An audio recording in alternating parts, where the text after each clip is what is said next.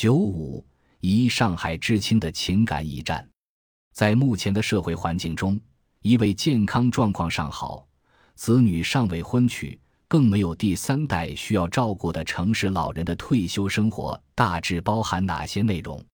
日常生活可能是晨练、购物、做家务、散步、看病、照顾宠物、外出旅游等；精神生活可能是看电视、看报纸。少数人也可能上网参加宗教活动等。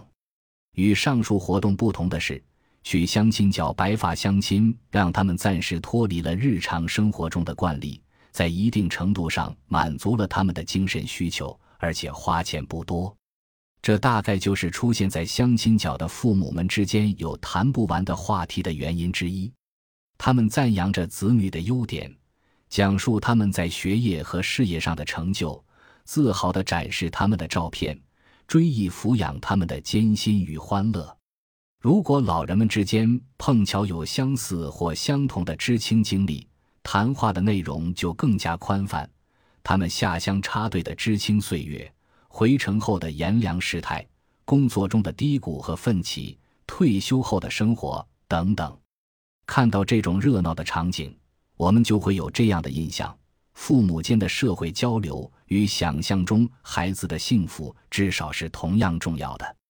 对于知青一代父母而言，相亲角不仅是为子女寻找结婚对象的地方，也是这些上海知青排忧解闷的场所。相亲角是他们的情感驿站，诉苦、感慨、不解等感情交织在一起。有很多上海知青也很苦的，跟我这儿诉苦。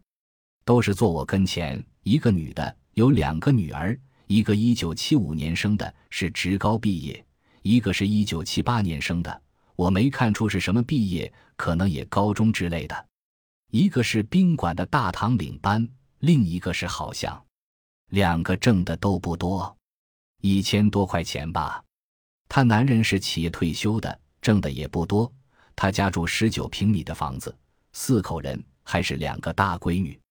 你说多困难啊！我当时没敢说别的，我就说你们怎么一直住这房子？他说我是下乡回来的，回城的那种挺困难的。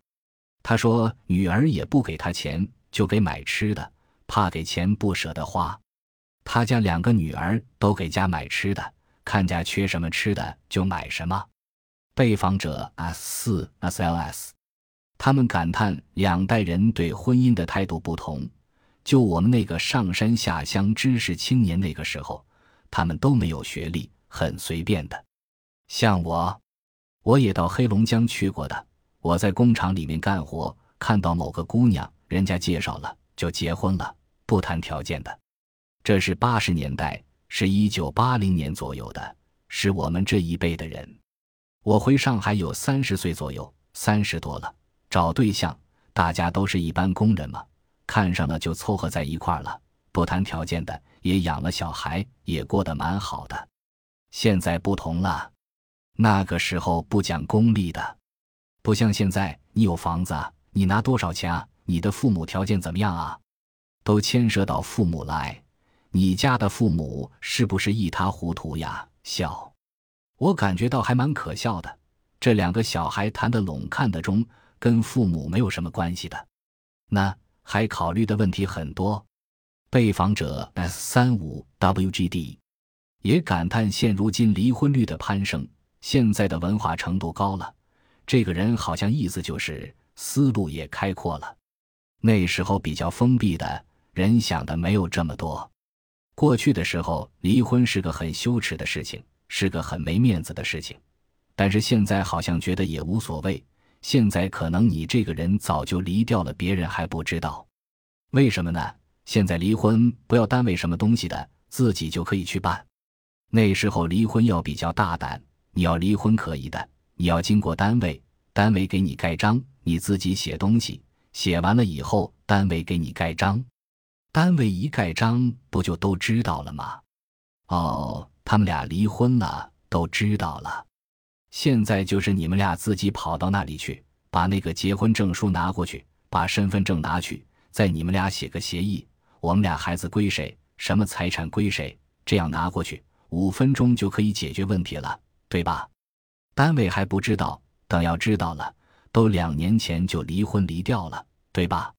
那时候人家观念跟现在观念不一样，现在人家很开放，什么都比较开放，无所谓呀。现在离婚多得不得了，其实结婚没几天、几天的也有，一个礼拜的也有。被访者 S 十六 ZGR 更感叹择偶标准的变化，因为人的品质啊，随着时代的变化都变了。那个八十年代那个时候结婚的人，那个知识青年，他们都很正宗的，没有像现在这些人这样狡猾。我感觉狡猾。你说话，我怀疑你是不是说谎。我们都有这种感觉，是吧？你这所谓的掺和，是吧？中年人、老年人，有些老年人也不是东西。网上不是讲吗？